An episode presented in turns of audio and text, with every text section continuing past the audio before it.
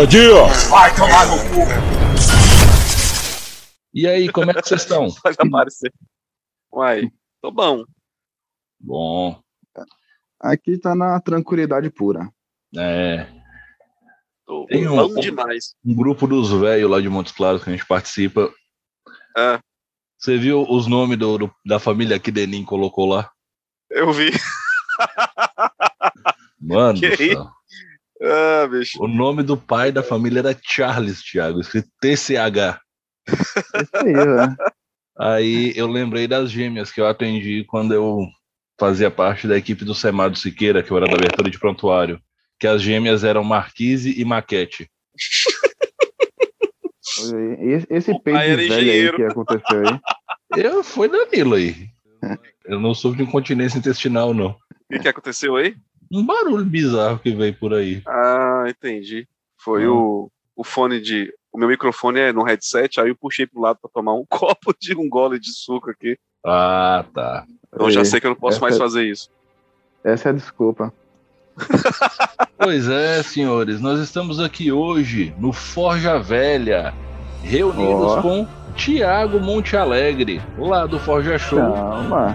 Porque hoje a questão é o seguinte: a gente vai bater um papo sobre um treco meio sinistro que é o universo Souls-like.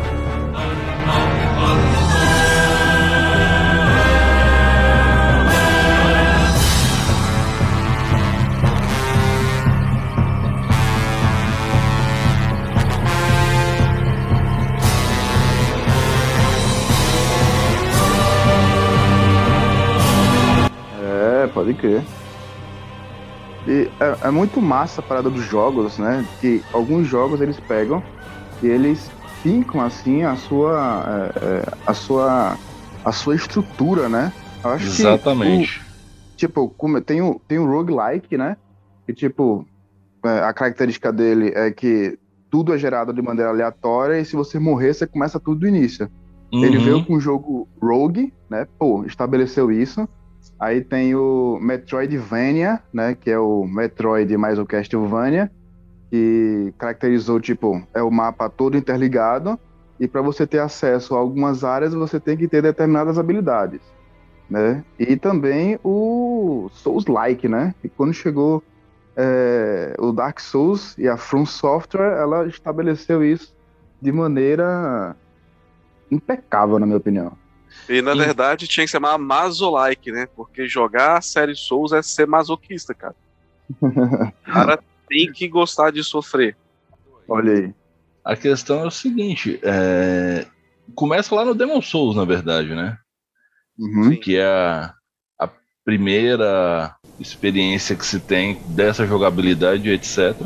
É interessante a gente falar que existe um ponto em comum, por coincidência, na história desse cara que eu esqueci o nome, que desenvolveu a saga Souls com o criador de Final Fantasy, por situações diferentes de vida, mas eles estavam para sair de vez da, da situação de desenvolver os jogos. Na verdade, o, o cara do Final Fantasy estava para sair da carreira e o cara do Souls não conseguia entrar, né? Porque ele achava que ele não era capaz. Até que em um dado momento ele resolveu se arriscar, ganhando 80% a menos do que deveria, porque ele já era considerado velho. E quando Uhum. finalmente ele entrou no- na From Software, ele revolucionou o desenvolvimento de Demon Souls, porque Demon Souls já estava sendo desenvolvido e estava totalmente enganchado. Cabe dizer que Sim. existe um jogo chamado Ico, não sei se vocês conhecem, que é o Sim. a pré-sequência, não, a pré-sequência não. Ele é a, sequência cronológica, embora ele tenha sido lançado antes, de Shadow of the Colossus. Aham. Olha e aí. Ico é a experiência que fez com que esse desenvolvedor, que eu vou procurar o nome dele aqui agora, Eu também sabia o nome dele, eu tinha anotado, esqueci onde foi que eu anotei. e ele jogou Ico e a mente dele explodiu. Explodiu, mas explodiu mesmo assim.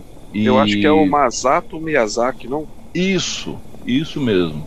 Masato Miyazaki. Eu acho que é e o ele falava Miyazaki. que ele, ele falava que ele ia desenvolver o seu próprio Ico. Como ele fez Demon Souls acontecer e Demon Souls foi um sucesso razoável, o que que rolou? E um detalhe, né? Demon Souls não teve, embora fosse um exclusivo do PS3, se eu não me engano, Coisa 3. Ele não contou com grande campanha de marketing. Mesmo assim, ele foi um jogo muito bem sucedido. Foi boca a Uhum. boca, né? Foi. Foi, aquele, foi- é, foi igual o Round 6 da Netflix. Ele estourou porque a É. comunidade quis que ele estourasse. Exatamente. E foi, Hum, foi um boca a boca e que a, a crítica não falou bem, né? Porque eles acharam Uhum. que era um jogo difícil, que não ia. que é- os players não iam curtir e tal. E reflete, achei interessante que reflete muito com a história de vida dele que você estava falando, né? Ele, ele começou, a- ele até então, até 30 anos de idade, ele não sabia programar, mas ele tinha o sonho de trabalhar com jogos e tal, e aí seguiu o sonho dele e entrou num outro jogo na acabou ele, ele- acho que ele fazia trabalhava na área de engenharia não sei no escritório alguma coisa assim. E ele já estava meio que triste aí desanimado né com a carreira dele. E aí ele resolveu dar essa guinada aí para outro outro lado ele é um cara muito tímido e disse que segundo a, a pesquisa que eu fiz né, ele dizia que que ele acreditava que assim ele era um cara sem sonhos era um cara pobre, na verdade ele era um cara pobre que na infância ele não tinha acesso a, a, man- a mangá, anime, não tinha acesso a nada. Até que ele descobriu uma biblioteca perto da casa dele, ele conseguiu consumir esses produtos. Começou a trabalhar, ficou independente, começou a comprar seus próprios, aí conheceu o Aiko, e aí enlouqueceu com o jogo, né? Foi aí o grande marco na vida dele dos jogos. Decidiu fazer um jogo que queria trabalhar com isso, mas trabalhava na área num outro setor e disse que ele aceitou a redução do salário em 80% para realizar o sonho de ser de desenvolver um próprio jogo. E aí a empresa estava desenvolvendo o Demon Souls, tava a Sony estava quase desistindo do, do projeto porque estava dando tudo errado, cheio de erro, cheio de falha. E aí ele foi deslocado do outro jogo que ele estava produzindo para esse e falou assim: agora eu vou fazer do jeito que eu quero. Se der merda, vão falar que é deu merda porque foi ele que fez e ele é um merda. E aí ele assumiu a responsabilidade e fez o Demon Souls. Uma coisa que é bastante interessante de se observar é que a série Souls ela va- valoriza o aprendizado pela experiência.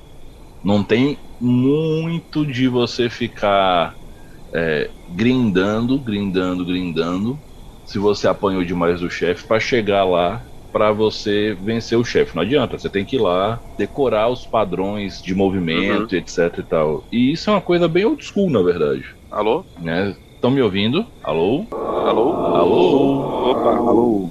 Agora, Agora. Todo mundo. Será que é você? Será que é a gente? Vocês estavam me ouvindo ou não? Quando você falou dos padrões, aí depois deu uma travada. Certo. Então, retomando, você tem que decorar os padrões de movimento e as estratégias que são meio que repetitivas. E isso é uma coisa meio old school. A gente fazia isso nos jogos da gente lá no. Alô? Tô te ouvindo.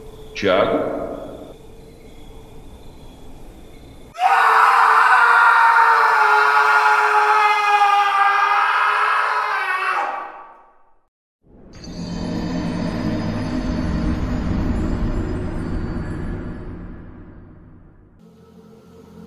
Dando sequência, Record and progress. Ah,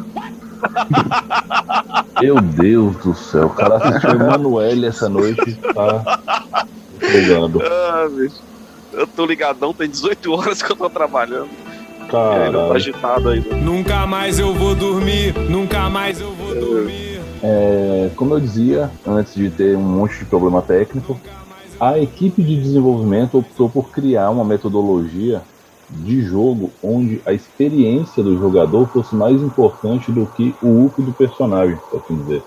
Uhum. Então a galera precisava decorar padrão de movimento, padrão de ataque, estilo de ataque de cada um dos monstros e principalmente dos boss para você conseguir zerar o jogo. Isso é uma coisa bem old school. A gente fazia muito isso lá nos jogos de NES 8 bits, de Nintendo, de Super NES. Uhum. Nas raids de WoW. Saudades, Raiz É, de WoW.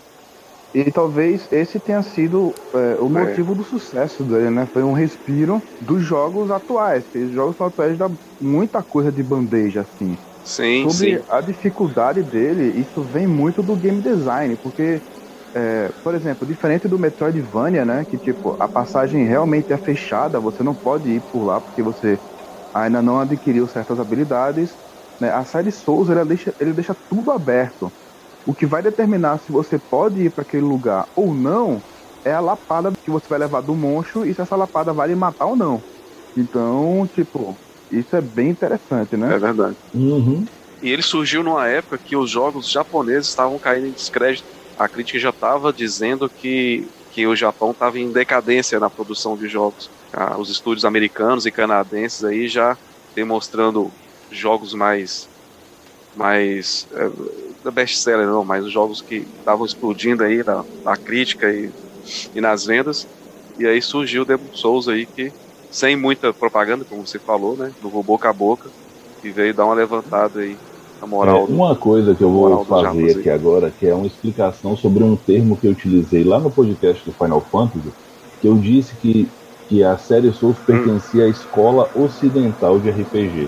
Naquele momento eu estava dizendo que esteticamente e em termos de gameplay, a série Souls não é um JRPG, como Final Fantasy é um JRPG. Ah, sim. Então é por isso que eu falei, não se trata do jogo ter sido feito ou não no ocidente, assim, do estilão. A série Souls remete muito mais a Diablo em termos uhum. de aparência e algumas coisas do que a Final Fantasy, por exemplo. Sim, e a diferença do, do, Dark Souls e do Final Fantasy é o próprio, a própria temática do, do, do jogo, né? Sim. Enquanto é, o, o, Final Fantasy trabalha muito o, o, o, sei lá, um Techno Fantasy quase, né? O Dark Souls vai pro Dark Fantasy, mergulha e. Hardcore. Fica lá, tá ligado? Ele é referência em Dark Fantasy. Ele é. Tipo, o jogo fez história em, em, em proporções inacreditáveis. Inclusive, Dark Souls Sim. ele é, na minha opinião, o responsável pela ascensão midiática do Dark Fantasy na década, na década de 2010. Com certeza absoluta. Porque, porque assim, havia o um nicho do Dark Fantasy desde sempre. Uhum. Nos games não é, uhum. não foi a primeira vez que ele foi abordado, embora oh, cara, não sou Depois, primeira vez, depois da primeira vez o quê? Você falou aí? Então, o gado vai ser radioativo, ele caiu quando? É...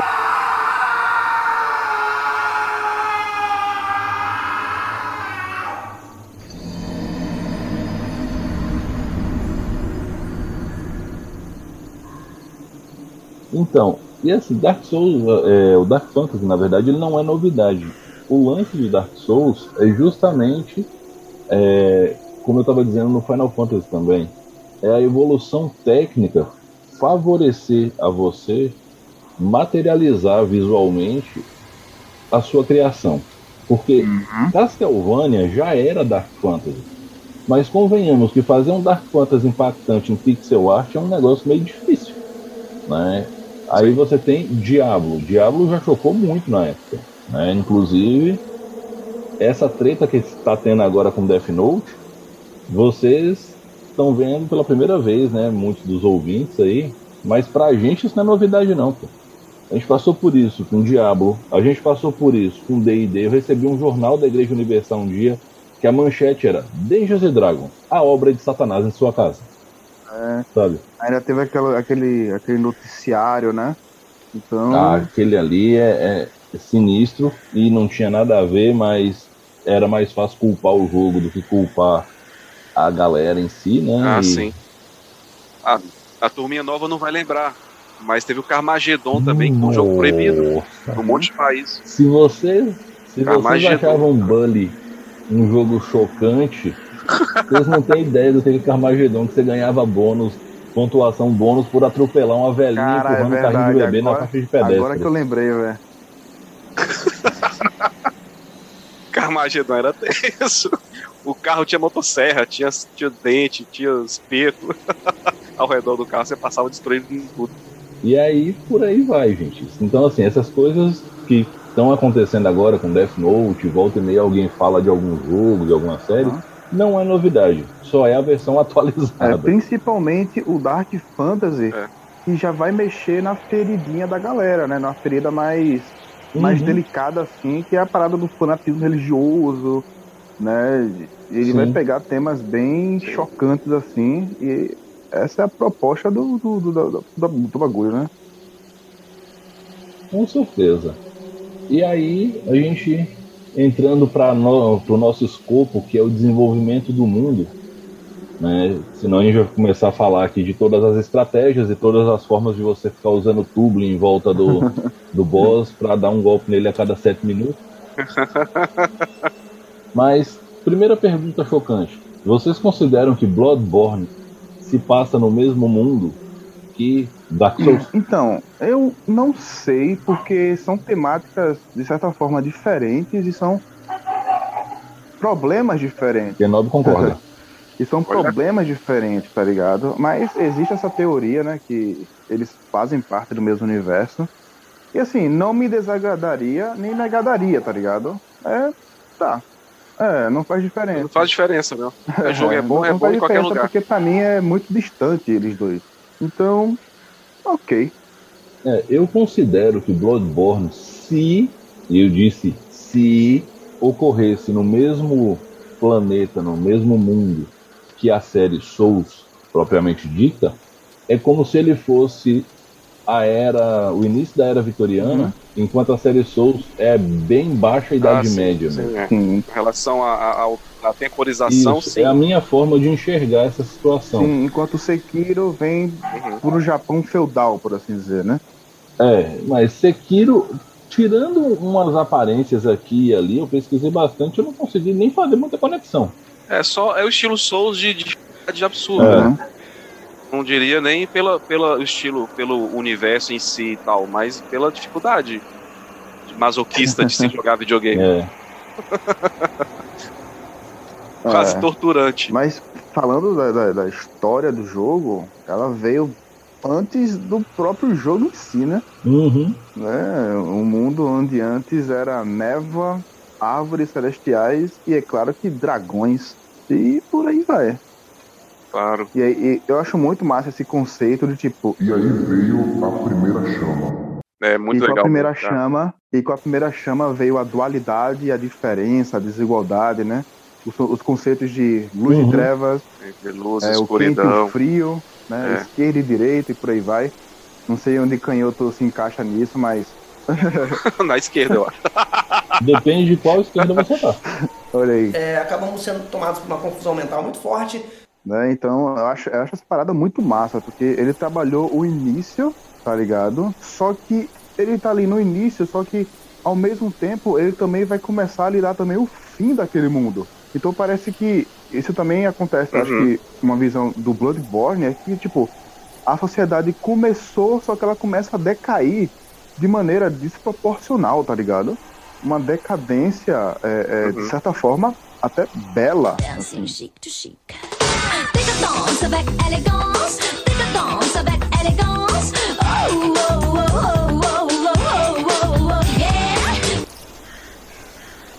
então, o que que eu vejo?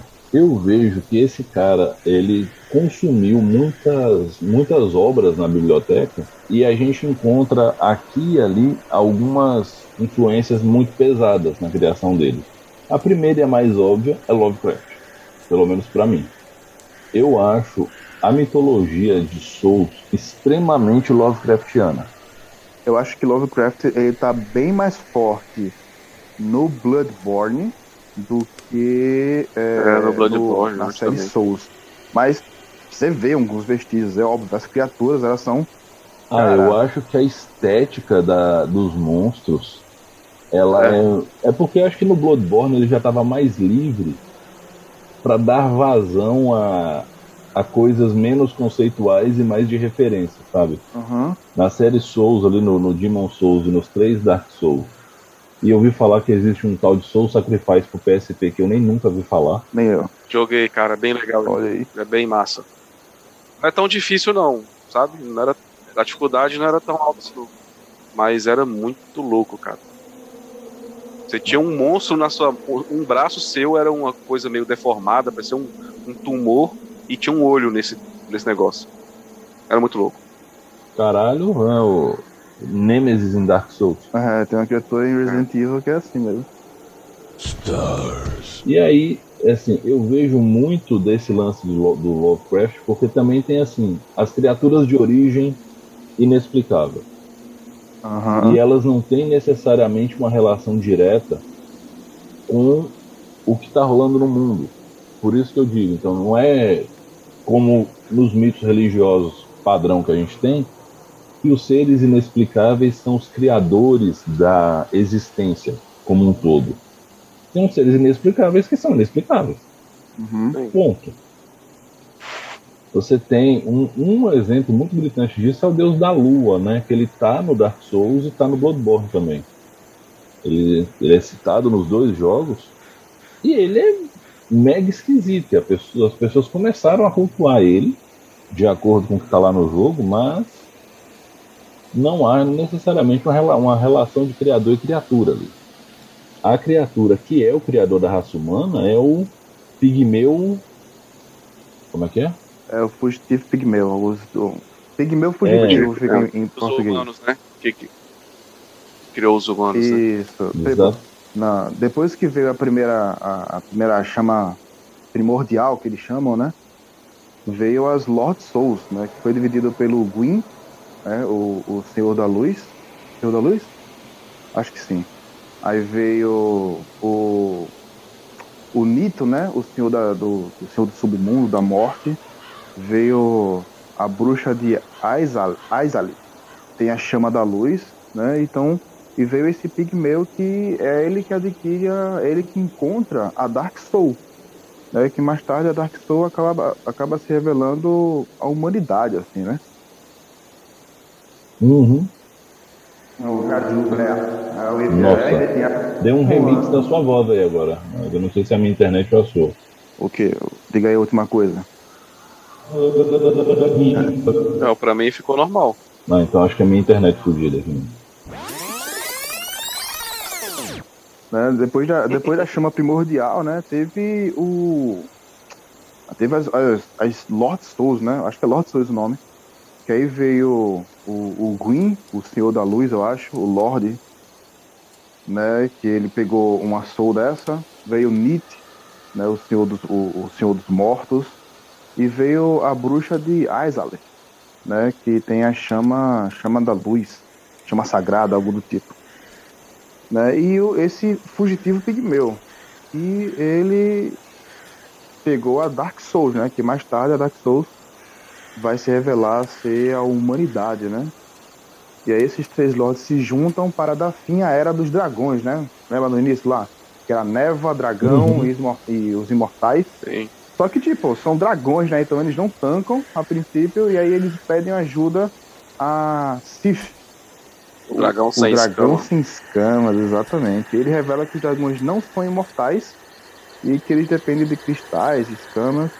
E aí, e aí acontece aquela luta épica, né? Que, que, tipo, todo jogo de fantasia eu acho que tem isso, que todo mundo se junta para derrotar um mal maior, só que aí todo mundo depois vai pro, pro seu canto, pro seu lado, viver suas, suas, suas vidas pacatas. E aí, Gwyn diz É, Esse momento é uma referência a Tolkien, né? Porque a batalha contra esse dragão ela remete muito à batalha do Hobbit lá com, contra o Smaug. Uhum. Sim, sim, foi bem, foi bem é, inspirada mesmo. E esse dragão X9 aí depois ganha uma dedo duro aí, né? Que entregou as fraquezas É, de cada um deles. Pois ele ainda ganha uma. Acho que se eu não estiver enganado, ele acaba governando aí o mundo por um tempo e tal. É, ele, tipo, em, em forma de pagamento, né, por ele ter ajudado, o Gwyn dá uma parte Aham. da sua alma pra ele. E dá um local pra ele estudar sobre a imortalidade, porque ele queria ser imortal e umas paradas dessa aí. É. Então, entrando na história do jogo, o que, que vocês acham sobre a questão da maldição dos mortos-vivos que assola a humanidade de tempo em Ah, tempo? sim, a maldição dos Undead, né? Uhum. Cara, muito bem bolada essa história aí. Sim, sim, sim. Muito massa. Que inclusive foi é o que dá a possibilidade de você jogar multiplayer, né?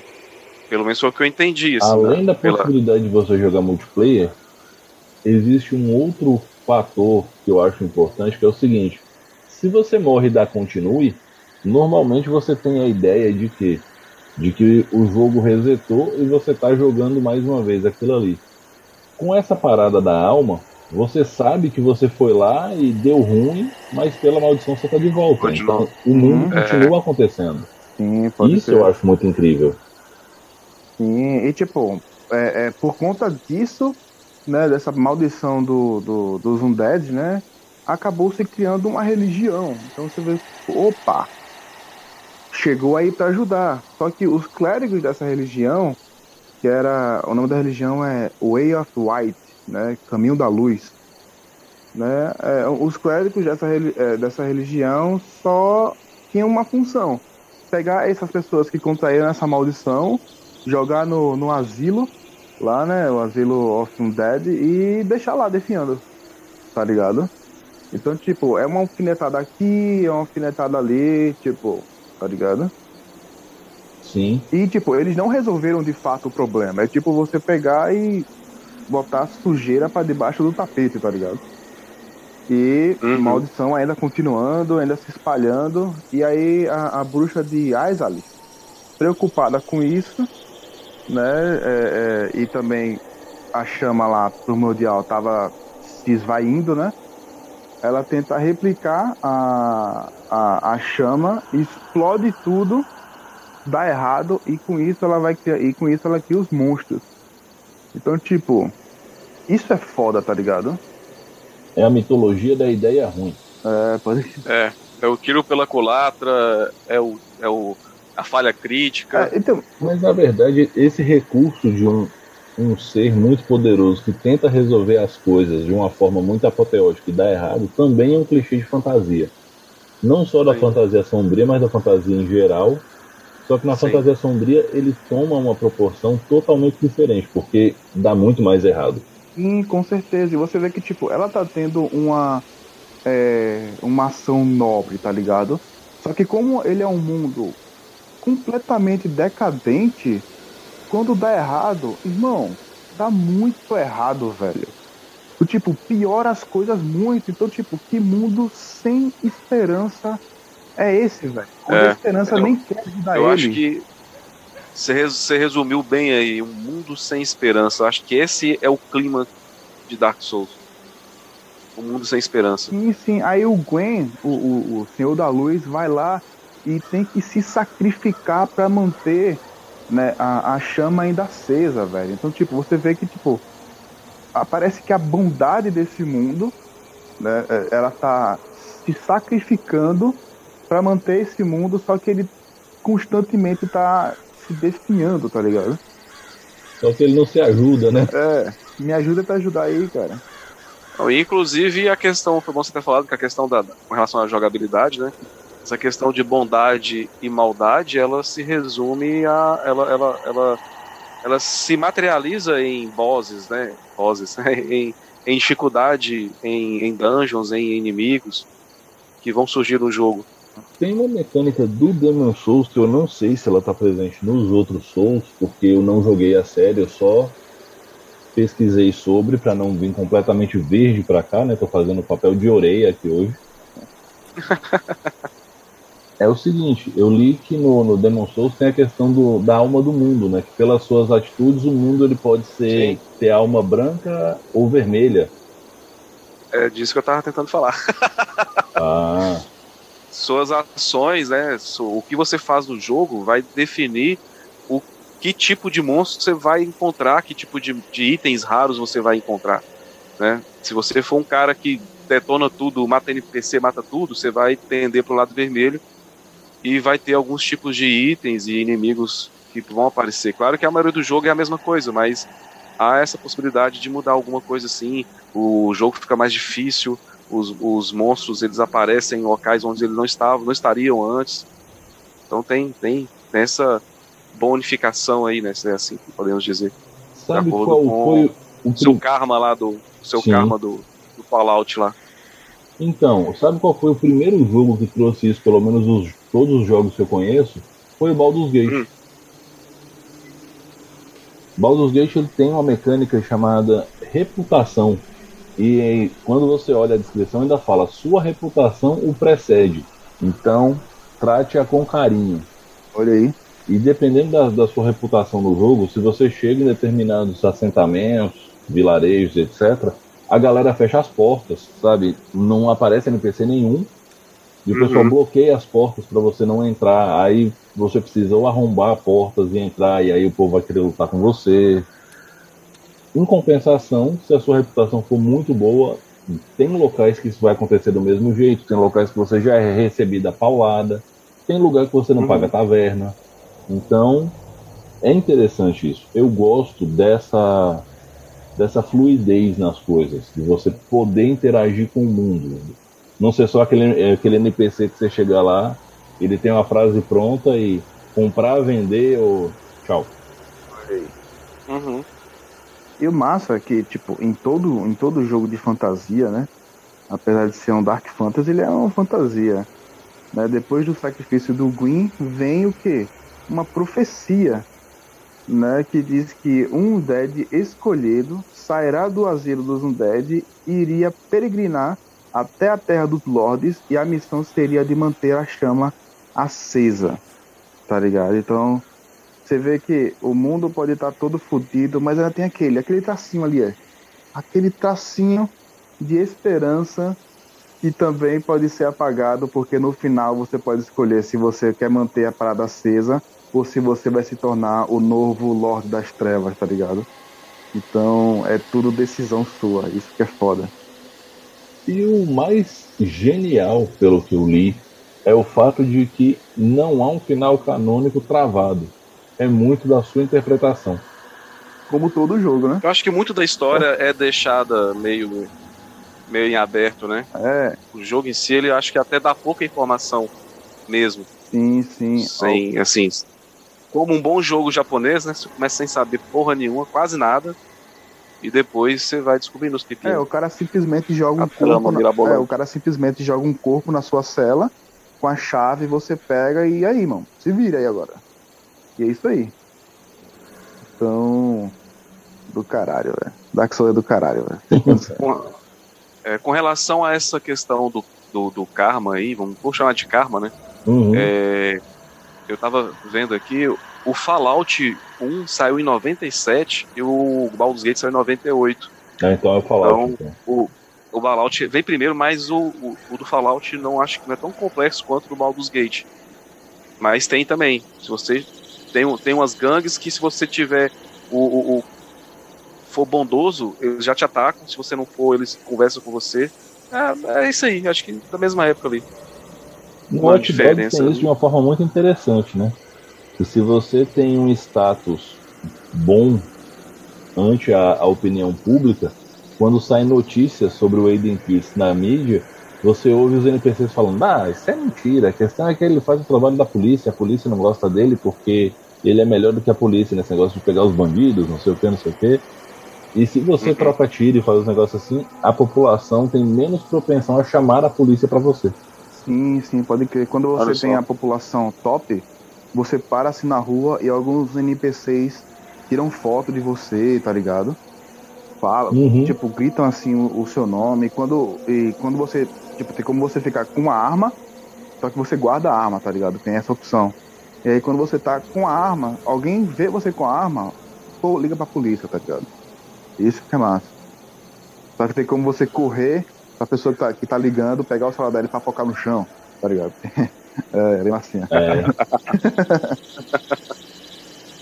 então, voltando ao papo lá do Dark Souls, uma coisa muito interessante é que é apresentado uma meio que geografia do mundo, né? Uhum. Com alguns reinos que têm estilos diferentes. Inclusive tem um reino que ele afirma produzir os guerreiros mais resistentes, etc. Só que esses guerreiros, perante a, ao resto do mundo, eles são meme, porque a armadura deles parece uma cebola. Parece mesmo.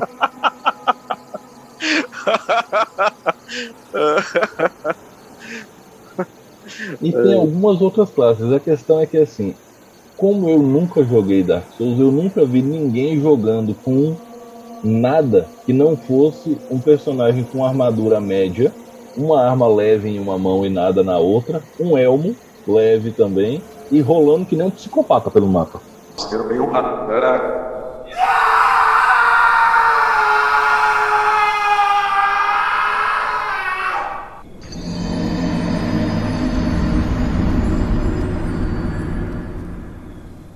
É, isso aí são, é o The Old One puto com a gente aqui, quem tá zoando com ele. É porque tem que ser um modo Souls de gravação, É. né? Se fosse fácil. Exatamente. É que nem a, a gravação de Lovecraft.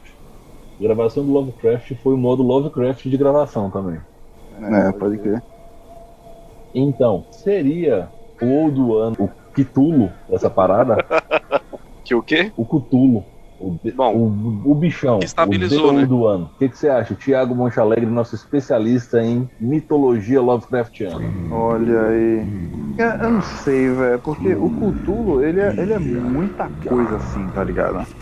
Tipo, quando, quando falo em Cthulhu, eu nunca imagino um, um bichão, tá ligado? Eu sempre imagino algo que realmente é, é- que tá além da compreensão, tá ligado? Todos os desenhos, as figuras que a gente vê é algo pra gente compreender. Então, eu vou sempre deep, bem na mitologia mesmo, tá ligado? Tipo, essa criatura aí não é o Cthulhu. Ele não seria tão simples assim, tá ligado? Entendi. Embora eu acho. Eu vejo que- uma grande penumbra com olho. Eu vejo um, uma escuridão e um olho gigante, um olho tipo do meu tamanho, sei lá. Ah, tipo o olho de Sauron. Eu sendo observado, É, sabe? nesse É. ponto ele é Não, bem mas não do Sauron. Sauron, que eu do- porque eu acho que o Sauron ele é meio. Ah, sei lá, o Sauron não me, não me deu essa sensação igual o, o, o Cthulhu de, do, do terror, né? Mas é a questão da estética, né? É. O- a estética tolkieniana ela é muito sutil, até porque a origem, é, o objetivo original da obra de Tolkien era ser contada para os filhos dele, que eram pequenos. É. Então ele não podia tipo, exagerar na dose. Pelo menos ele tinha esse bom senso, ao contrário dos irmãos Green. Olha aí. não, mas os irmãos Greens tinham uma lição pra passar e eles passaram bem, né? Exatamente. É. Eles tinham uma, uma visa, assim. Então, pessoal, A missão é se tranquem em casa no porão. é, se vocês forem andar na floresta, vai vir um lobo e vai comer a avó de vocês. Aí todo mundo, porra, velho, logo voinha. É porque vó é, é ponto fraco, né? A gente fala de vó e todo mundo já fica mais É. vulnerável. É, vai tipo, é Já. a sua avó, é você do lado, pô, cara, avó não. Xinga a mãe do cara, mas a avó não. Aí chega e fala assim: ah, vai comer seu primo. Foda-se. Não é, Nem gosto dele mesmo. Exatamente. Ainda fala do, daquele primo pé no sol. Todo mundo tem um primo chato. É, falei que, ah, é o Julinho? Não tem não, eu não tenho não. fila aí, pô. É. Tá aqui, É, ó. Que ajuda? Mas E- voltando, voltando aqui para Dark Souls, uma parada interessantíssima é como a história é contada. É, é né? legal. Tipo, às vezes tá nos itens, às vezes é uma frasezinha que o personagem fala, tá ligado? Isso é uma sacada muito inteligente, eu acho, velho. Tem gente que não gosta muito porque fica mal explicado, mas, mano, é jogo, velho. Interpreta um pouquinho, velho. Vamos fazer um exercício de criatividade, caralho.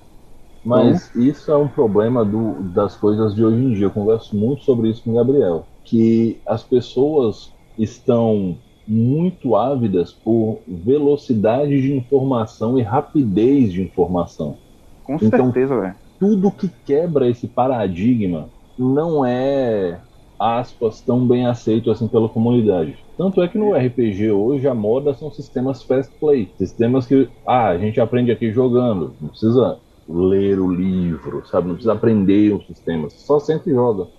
Aham. Não que eu ache isso errado, mas existem experiências que esse modelo não contempla. A experiência do lore de Dark Souls não é uma experiência fast play, uma experiência líquida, por assim dizer. É, É, uma é. experiência de montar um quebra-cabeça.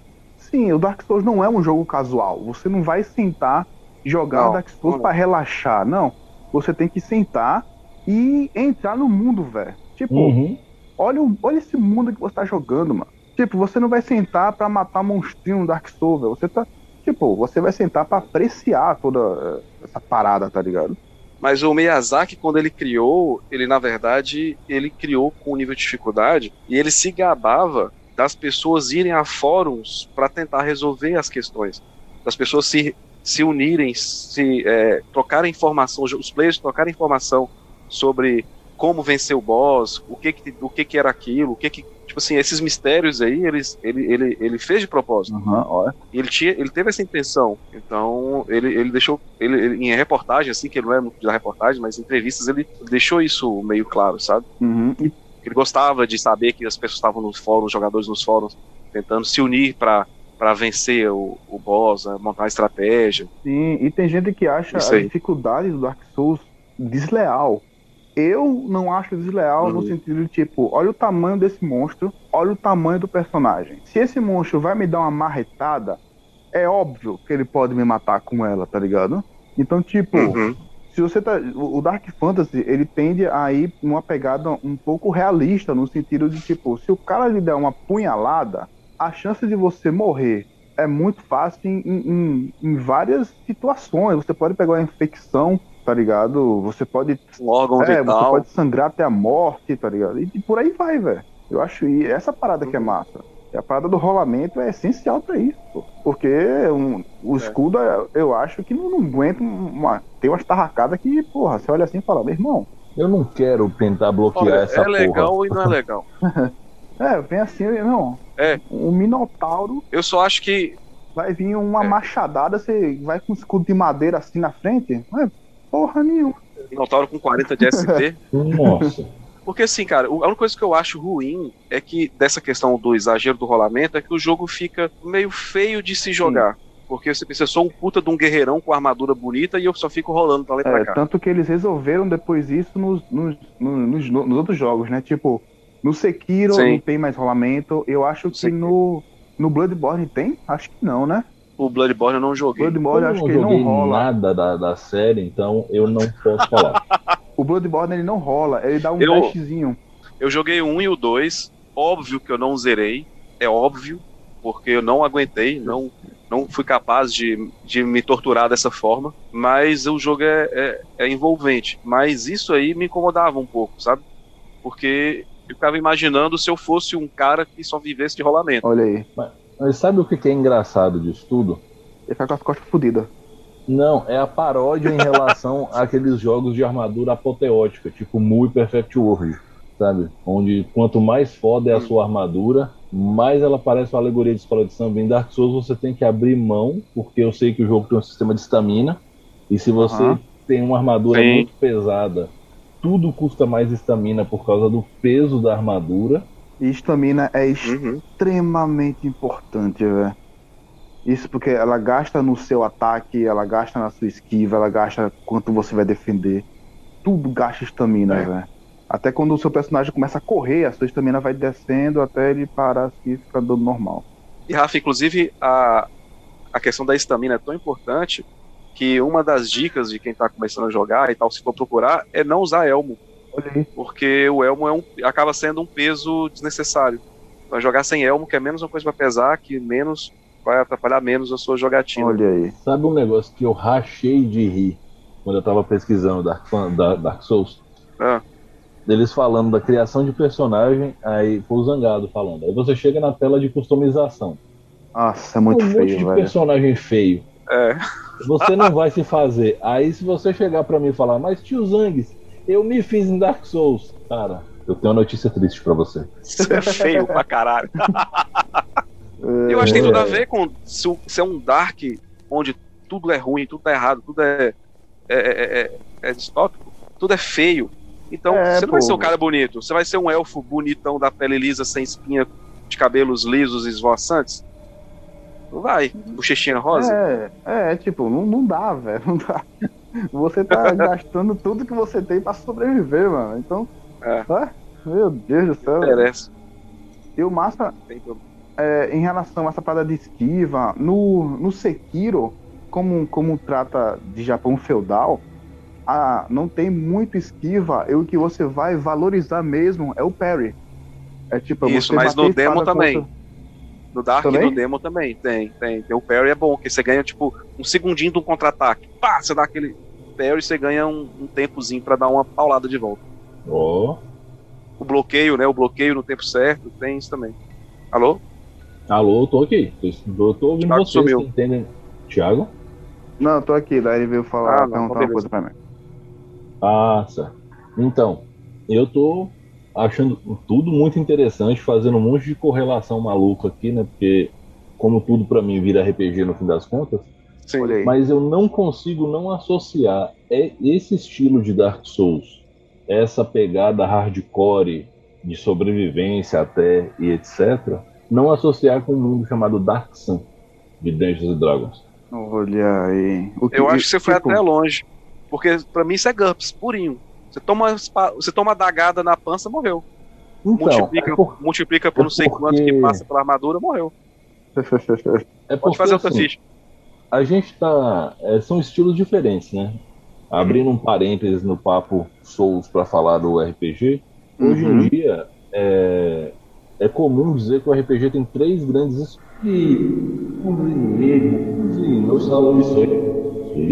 Né? Três grandes cortou aí, Rufeira. Assim, ah, Rufeira, você está entre nós. Isso aí foi, foi ó, dos indecentes, ele ia falar que ó, tem três grandes, aí o Ah, serviço já cortou na hora, falou, opa, vai sair imoralidade aqui. Né, e o controle parental, parenteral cortou ele. Aí, voltou. Olha o homem. Então, não é a internet. Então, são três grandes escolas ou três grandes estilos de RPG atualmente, que é o narrativismo, o simulacionismo e o gameismo. GURPS é um sistema simulacionista. Digamos assim, os três ocorrem em todos os jogos. A questão é ordem de prioridade. Na minha Isso. visão, o GURPS ele é simulacionista, um, dois ele é narrativista, três ele é gameista. O que que define esses estilos? O simulacionismo é o mais autoexplicativo, né? Que ele tenta simular a realidade. O gameismo ele Uhum. torna o jogo uma experiência gamificada no sentido de game mesmo, ter nível e essas coisas do tipo, recompensas por XP e missãozinha. E o narrativismo são sistemas que focam na contação da história, Uhum. né? Fate, Fate, né? O Power by Apocalipse. Né, o Blood and Honor e por aí vai. Inclusive, eu fiquei muito tentado a criar uma campanha de Sekiro no Blood and Honor. Nossa, massa, hein? Aí é massa, velho. Então, Massa. o lance é que quando você pega Dark Souls numa visão simulacionista, é muito mais fácil você reproduzir a pegada do universo, porque o universo ele é um universo muito próximo do nosso nesse ponto da letalidade das coisas, Sim. né? Uhum. Aí nesse momento eu escuto Gabriel falando assim: Ninguém vê graça nisso. Quem é que acha legal você morrer com uma facada, não sei o quê? meu filho não gosta. Ele gosta do negócio galhofa olha aí. exagerado. Quando a gente fala que é galhofa, ele ainda acha ruim. É, do, fan, do fantasy, do herói, do- é daquele herói com armadura platinada, com a capa voando ao vento, tá ligado? Eu Mas dê um item assim, mágico velho. pra ele do, do, orc. do É. Xanatar, que é a capa do herói, que você gasta ação bônus pra ela balançar heroicamente pra ver se ele gosta. Aí ele vai achar um lixo.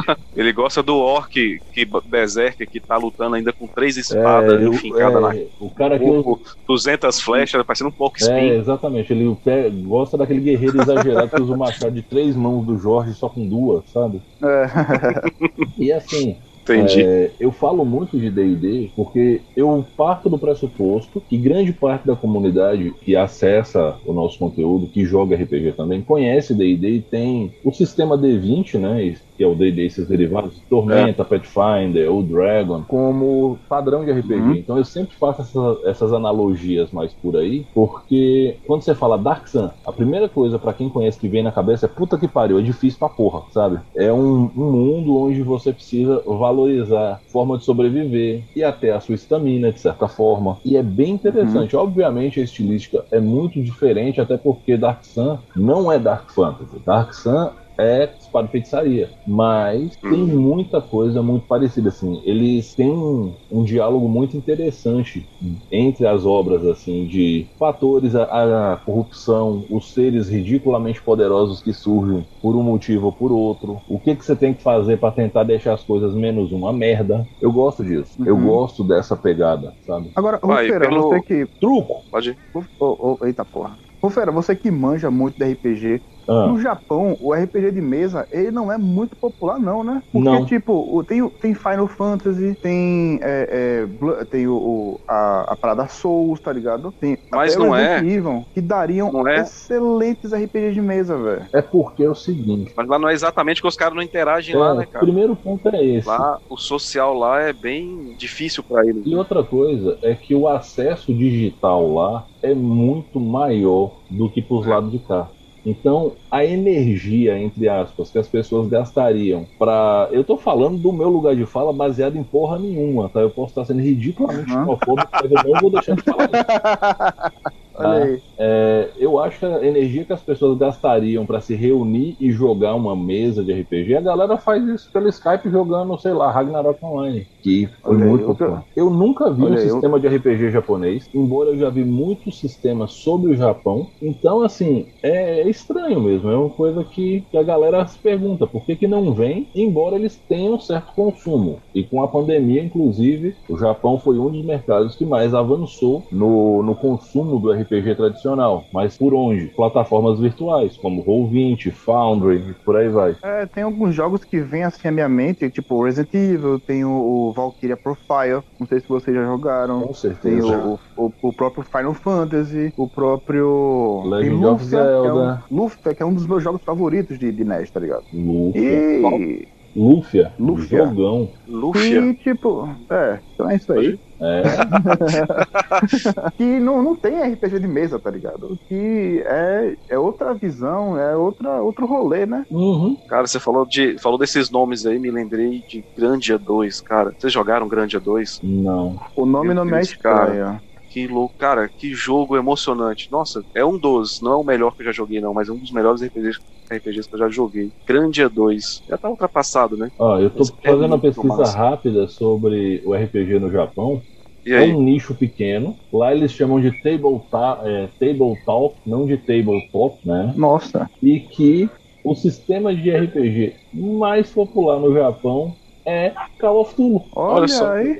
Não, faz sentido. Eu vou aqui agora me exercer o meu momento xenofóbico. Eu acho o, o- o japonês muito do 0 a 100, tá ligado? Muito rápido. Quando ele tá. O japonês tá de boa, pá. Meu irmão, quando o japonês vai fazer uma loucura, véi, é uma loucura. Você vê pelos filmes de terror, mano. Então ele assim fala, mano, não. Filme de terror japonês, você fala, velho, não tem como o cara pensar nisso aí, não, mano. O cara tem que ser muito louco. Olha o Dark Souls, pô. Uhum. Olha os monstros, olha os, ué, olha os pesadelos que os caras têm, pô. Mas eu acho que aí Então- vem exatamente por ser uma cultura tão, tão, tão diferente da ocidental, que o terror, o que causa terror pra eles não é exatamente o que causa terror pra gente. Até porque a gente tava conversando ah, outro dia lá do, do, dos filmes de terror, né? Os demônios, essas coisas, pra eles demônio não é uma coisa de terror, né? O demônio pra eles Uhum. tem um outro significado. Então É o que a gente Quando chama de vem cultura terror- espiritual, sabe? é uma bizarrice. A cultura espiritual deles é muito diferente da nossa. E Já começa pela valoração das palavras positivo e negativo. A gente pensa em positivo como bem, negativo como mal, devido à filosofia cristã que reinou como base da nosso, do nosso raciocínio durante séculos, né? Já que a Igreja Católica meio que dominou o mundo durante um bom período aí da Idade Média. Lá, lá que eu digo, são as filosofias espirituais do Ocidente, de maneira do Oriente, de maneira geral. Quando se fala de positivo e negativo, é como se fossem os polos da pilha. Eles estão falando de uma energia mais densa, de uma energia mais sutil, e não necessariamente Ah. bem e mal, né? Olha aí, interessante, velho. é mais por esse lado. Então, só de você mudar esse prisma de observação, o bagulho já fica completamente insano do ponto de vista de você poder fazer interpretações mais profundas e menos tendenciosas, né? Então, isso é que é complicado. Por isso que, já me aventurando um pouco na minha seara de pesquisa da faculdade, que é sobre intolerância religiosa, por isso que certos extremistas religiosos falam que o que não está dentro do seu dogma, da sua realidade dogmática, é ruim, é do mal, é satânico, Ah. entendeu? Aí é muito fácil, pô. Aí é fácil demais, pô. Mas é porque você aceitar Você fala, que existem ah. visões diferentes da sua, que podem ser tão interessantes quanto, e se você conhecer essa foda visão, mesmo. vai suscitar profundas reflexões sobre você mesmo, é paia, porque É melhor botar é fogo na exatamente bruxa. mais fácil você botar fogo na bruxa, porque as pessoas não querem pensar, não querem conhecer coisas que as levem a refletir sobre elas mesmas e o que, que elas podem fazer de bom. As pessoas querem ouvir que elas Cara. estão certas. É diferente. Falando em bruxa, eu me lembrei uma parada muito, um, um memezinho, que é tipo, o cara tá na Idade Média, né? Aí o cara fala, pô, 2 mais 2 é 3. Aí a mulher, não, 2 mais 2 é 4. Aí a igreja olha assim pra ela, Bruxa. bruxa, é pra fogueira. Eu vi esse aí. Cara, Eu falo, nossa, mano, caralho. Mas o foda é que o, o, o- o Dark Souls, ele tem board game, velho. Tem. Tem, Essa tem board porra game. tem board game, velho, mas não tem RPG. Porra, é É foda, porque, velho. na Mas- verdade, Dark Souls, como o mundo, ele, é- eu, eu vejo dessa forma. Eu posso estar completamente errado de novo. A fonte disso é data, vozes ecoantes da minha cabeça. Nunca? É, ele é muito fácil de ser adaptado para o RPG. Essa é uma realidade. Se você joga sistema D20, igual a gente joga Pathfinder, é muito fácil você adaptar Dark Souls em Pathfinder. Muito fácil. Em D&D quinta edição, é fácil, mas fica paia, porque D&D quinta edição todo mundo é imortal, o mundo é feliz e, e tudo é muito fácil, então não casa com Dark Souls. Né? Se Agora, for tem usar um- um D&D pra jogar Dark Souls, use AD&D. Olha aí. Mas acho que em um Power by Apocalipse também vai encaixar perfeito, né? Mas tem um que funciona ainda melhor, que não é, é sistema próprio focado. O nome é Shadow of the Demon Lord. Já vi. Simplesmente ele é chamado pela comunidade de o sistema de RPG de Dark Souls. Olha aí.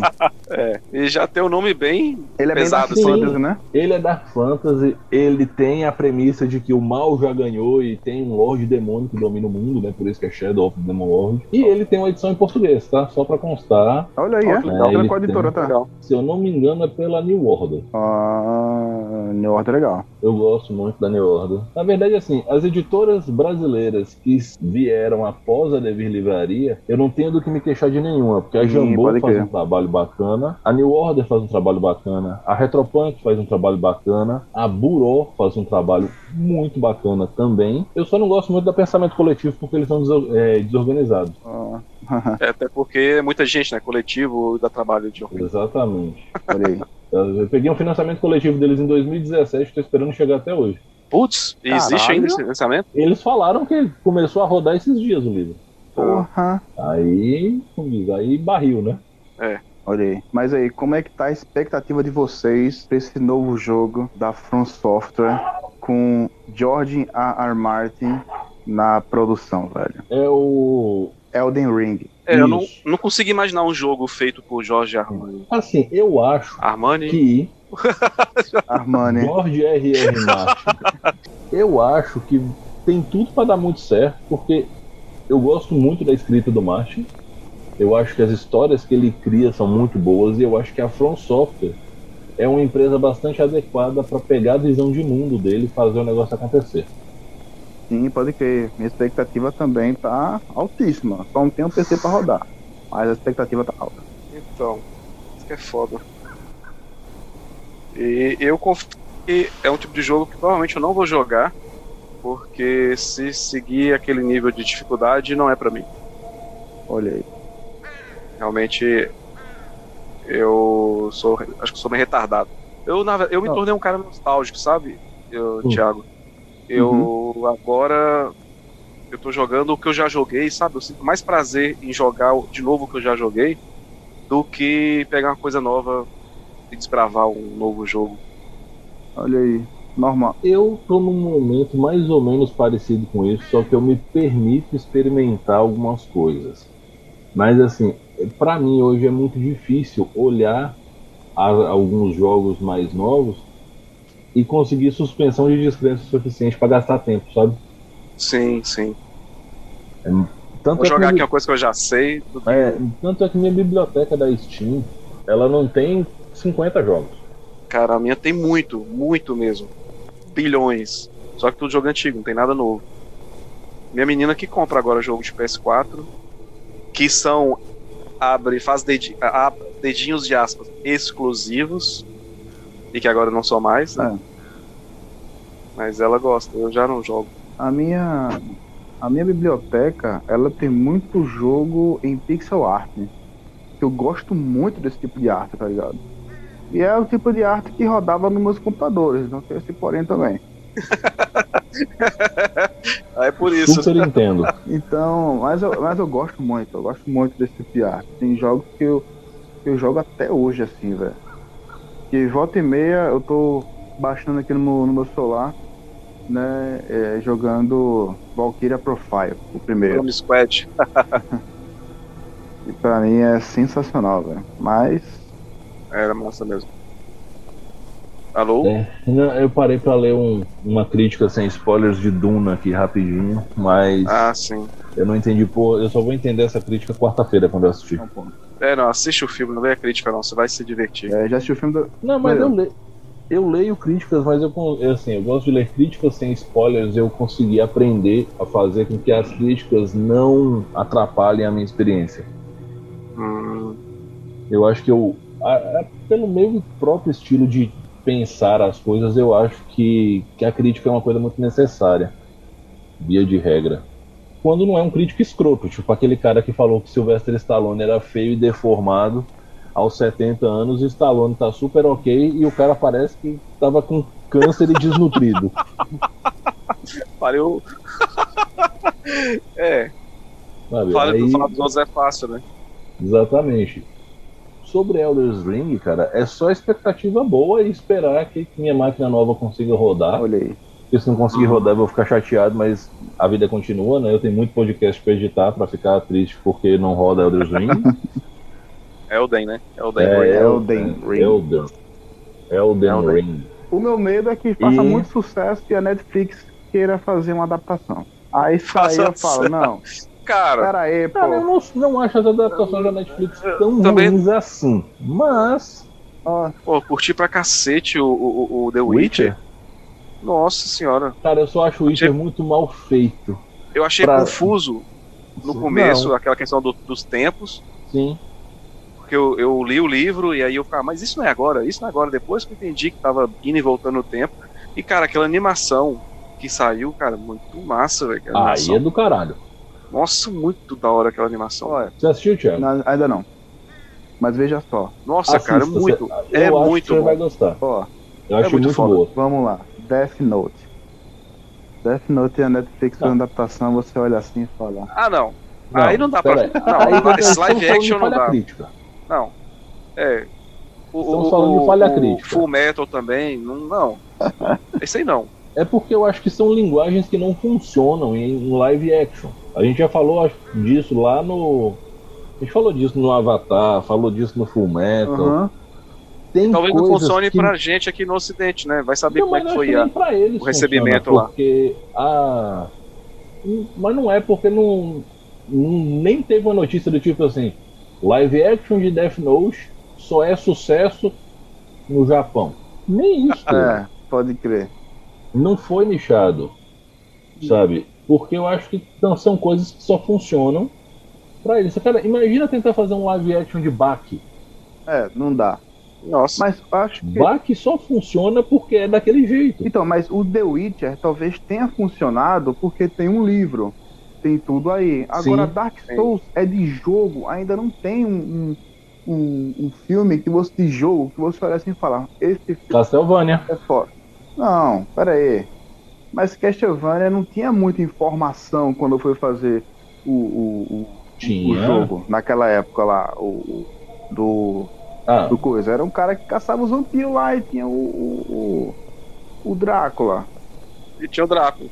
E o é, o é. primeiro Castlevania, o primeiro jogo, sim, só que se construiu uma mitologia bem robusta, só com os próprios É, e outra coisa é uma animação. E que cagaram no pau no final, né? Graças a Deus, a- o pessoal que criou a série não cismou de pegar os últimos jogos da franquia, que senão aí ia ficar muito ruim. É, e outra, Porque o que fizeram com o final da história de Castlevania, meu Deus do céu. e outra é uma animação, tá ligado?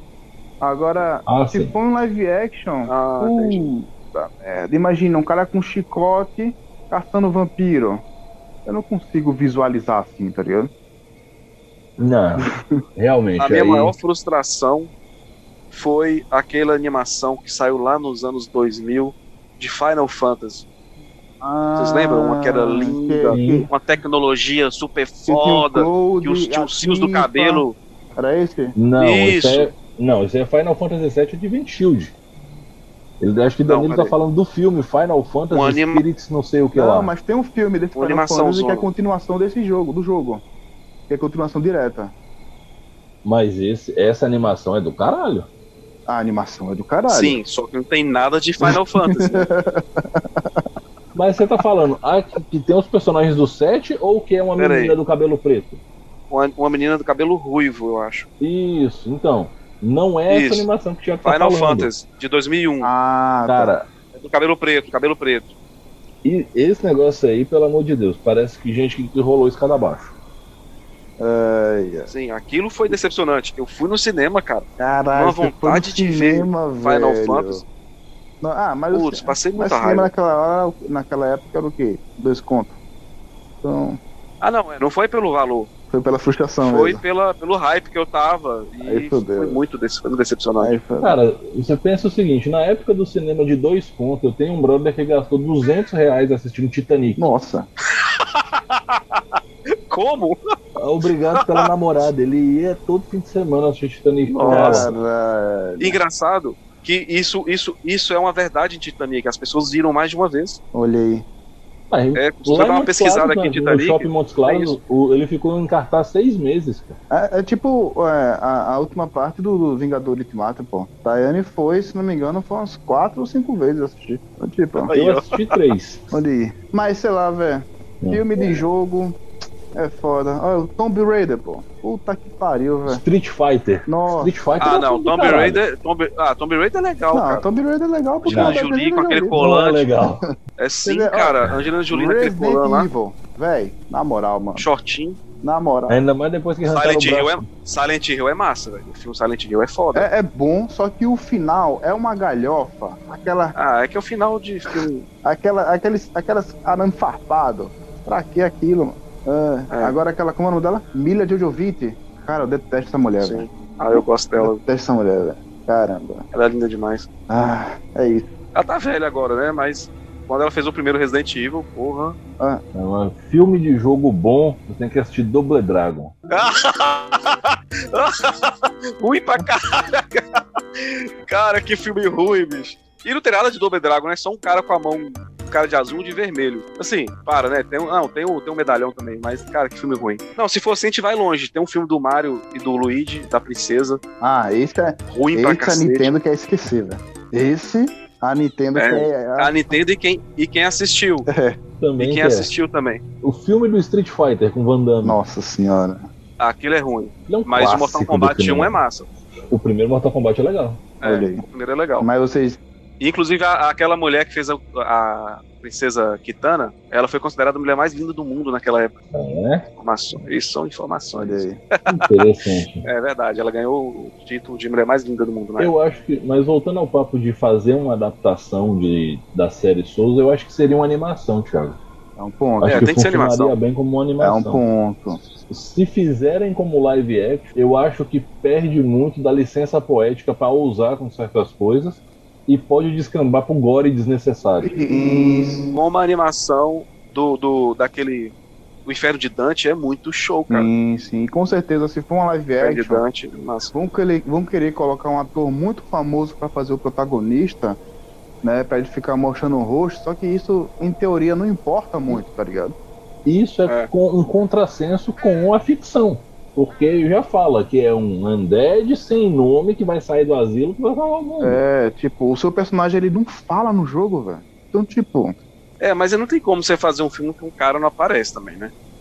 Não, ele não precisa aparecer, mas a aparição dele não precisa ser o foco. Não precisa ser que nem era o Jacob lá no segundo filme do Crepúsculo, que ele tinha que aparecer sem camisa a cada 40 segundos pra causar uma onda de histeria no cinema. Nas teens, nas é, tipo, eu adolescentes. posso. eu Cara, ainda bem que eu não fui forçado a ir pra sessão de cinema por aquilo, senão vocês iam ter uma notícia. Tá vendo? Psicopata posso- mesmo, hein? aí. Cara, é complicado assim, eu não que eu faria isso, na verdade eu levantaria e iria embora, porque eu não tenho paciência com histeria desnecessária. Olha aí. É uma sensação muito parecida com a que você e a Dai descreveram no podcast de terror, Thiago, que você sabe a questão da imersão e que tem coisas que te tiram daquilo, sim. sabe? Uma coisa é você, por exemplo, estar num filme de jump scare e se assustar. Uhum. E pode ser que você se assuste de uma maneira que quem tá em volta acabe rindo de você. É foda. Isso é uma coisa. Uhum. Outra coisa é você simplesmente tá dando escândalo e tá fazendo escândalo. Por exemplo, eu e Yara fomos assistir Se Beber Não Case, primeiro no cinema. É muito bom, velho. Uhum. É, e assim, a gente não conseguiu rir no filme. Oh, Por quê? A três cadeiras da gente tinha um cara que ele fazia um escândalo a cada quatro quadros do filme. era uma risada. Sabe? Imagina, sei lá, aquela hiena psicopata do, do Rei Leão misturada com Coringa. Nossa. Era, Com, era, era esse cara rindo. com, com o Coringa do Jared Leto ainda, né? Exato. Pronto, fechamos o que era esse maluco. E assim, era tão desnecessário que é- o cinema era ele rindo e a gente assistindo o filme. Então assim, a gente pôde observar umas coisas do tipo, nossa, como a mansão do Mike Tyson é bonita, Olha aí. sabe? Ninguém fala disso no filme. A gente conseguiu ver porque não tinha mais o que rir. Porque o cara riu por todas as outras 80 pessoas no cinema, pô. Mas eu acho que uma, uma adaptação, uma junção aí que poderia ser massa pra Dark Souls é pegar aquela pegada do Mandalorian, de não tirar o capacete, e a parada do, do The Witcher, que o, o Geraldão não fala muito, sabe? É caladão. Só falou, Sim. pode, hum, sabe? Uma parada assim, aí. Aí temos, tá ligado? Só que é rola. Aí tem uma cena dele numa taverna tomando um banho de elmo. É, pode crer. É isso, né? Ah, bom, Tipo, tipo o Goblin Slayer, né?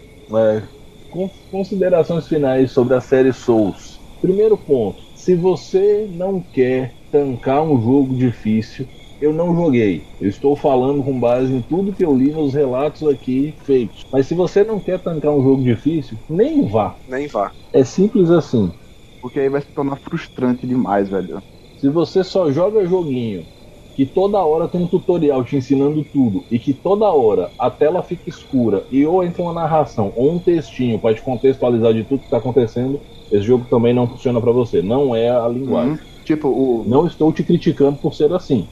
Só não é pra você, né? É, o jogo Dark Souls, ele é, ele, é, ele é quase um mundo aberto, certo? E ele não tem mapa. Você não tem uma mapinha na tela. Então é muito fácil você se perder, velho. Tipo, você cai em uma plataforma, tá em outra. Só que você para e pensa, mano, onde é que eu tô, velho? Então, tipo, é um jogo muito fácil de se perder, é um jogo muito fácil de morrer, tá ligado? Então, se você é do jogo casual, cara, fica aí, a gente não tá menosprezando o, o seu gosto jamais. É porque realmente vai se tornar uma parada frustrante e pra você o jogo vai ser uma merda, tá? É. Então, É, é importante frisar que Dark Souls é um, um desafio para o jogador no sentido mais literal dessa Uhum. expressão. Não adianta você achar que você vai upar, upar, upar e o jogo vai ficar mais fácil. Isso não vai acontecer. Você precisa experienciar o jogo para criar sua estratégia. Isso não significa que ele se torne mais fácil, só significa que você encontrou um caminho. É isso. Isso.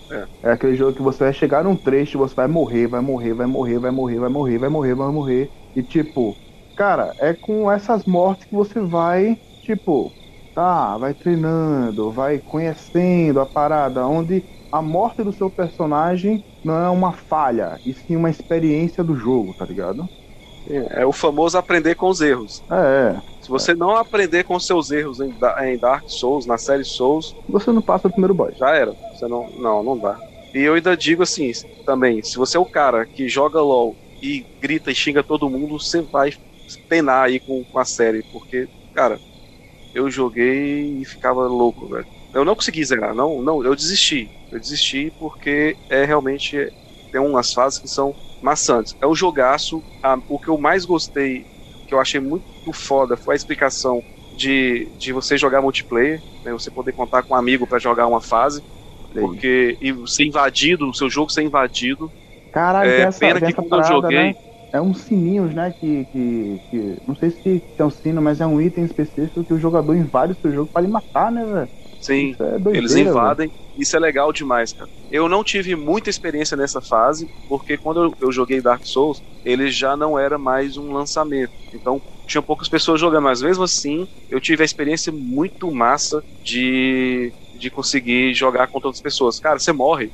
E aí você, para você viver em algumas fases, você tem que ganhar de outra pessoa. Senão você não volta pro seu corpo. Caralho. E aí, fala, cara, não é, é ser lutando contra outro cara, velho. Então, tipo, você não vai decorar golpe, porque ninguém, o cara é uma pessoa ali e tal. Então é, É. massa, muito legal. E chamar um amigo também pra jogar, ele seria esse espírito que morreu, né? Uhum. E te ajudaria até o boss. Olha aí. Você... Mas e- outro recado que eu quero dar é que, tipo, se você for jogar, velho, fica longe do, de tutorial, velho. Vai vai assim, vai devagar, vai na experiência, vai apreciando o jogo. Sei lá, você quer pressa pra zerar o quê, velho? Tipo, É. tá ligado? A Então- campanha gira em torno de 30 horas e se for pra, sei lá, vou platinar, chega até 70. Olha aí, pô, 70 horas de diversão, eu, eu, eu compro, velho. Ou de raiva, né? Vai depender. Como a brincadeira do quem você seria em Dark Souls não tem muita graça, vamos fazer o seguinte: qual é a criatura daqueles bichão que você enfrenta que você acha mais legal da série toda assim, do, do Souls? E do Bloodborne e do Sekiro, se vocês quiserem também. Os lobisomens do Bloodborne, puta que pariu, velho. É algo muito bonito, velho. Inclusive, no, no RPG, é, eu, tive, eu tive um personagem chamado Azencar, e a criatura que ele tinha aprisionado nele era um lobisomem do, do Bloodborne, tá ligado? Que eu parei assim e falei, velho, que lindo, velho. E bizarro. É bizarro. Eu tinha uma suspeita de que era algo nesse sentido, mas como Olha eu não aí. conhecia Bloodborne, eu não Então, é consegui matar a charada. Então, os lobisomens do Bloodborne, pra mim, são criaturas belíssimas. E o, jo o jogo inteiro, eu acho que pra mim, de todos o, o- a franquia Soul, o Bloodborne, pra mim, ele é o mais bonito, visualmente, assim, tá ligado? O conceito dele de se, de se passar numa era vitoriana, tá ligado? Os personagens não usar armadura, aquelas roupas vitorianas, tá ligado? Eu acho muito maneiro isso. Pra mim, essa pegada é sensacional. Além de ter, além de ter uma personagem chamada Lady Maria, ela é linda, linda demais, velho. Tipo, foda. Cara, Dark Souls tem muito monstro assim, é difícil, não, vou saber o nome. Mas pra mim, o mais louco foi um do, do 3, que era uma mão gigante, cara. Era, sei lá, uma mão com sei lá quantos dedos. Parece, zo, parece zoeira assim, mas uma mãozona, bicho, que boss difícil, velho. que foda. Bicho, Era uma mãozona, cheia de dedo e tinha uns, eles tinham uns monstros esmagados entre os dedos, assim. Ele tinha uns 10 dedos. Caminhava com os dedos assim, é, bizarrão. Olha aí. Eu achei esse um dos mais bizarros.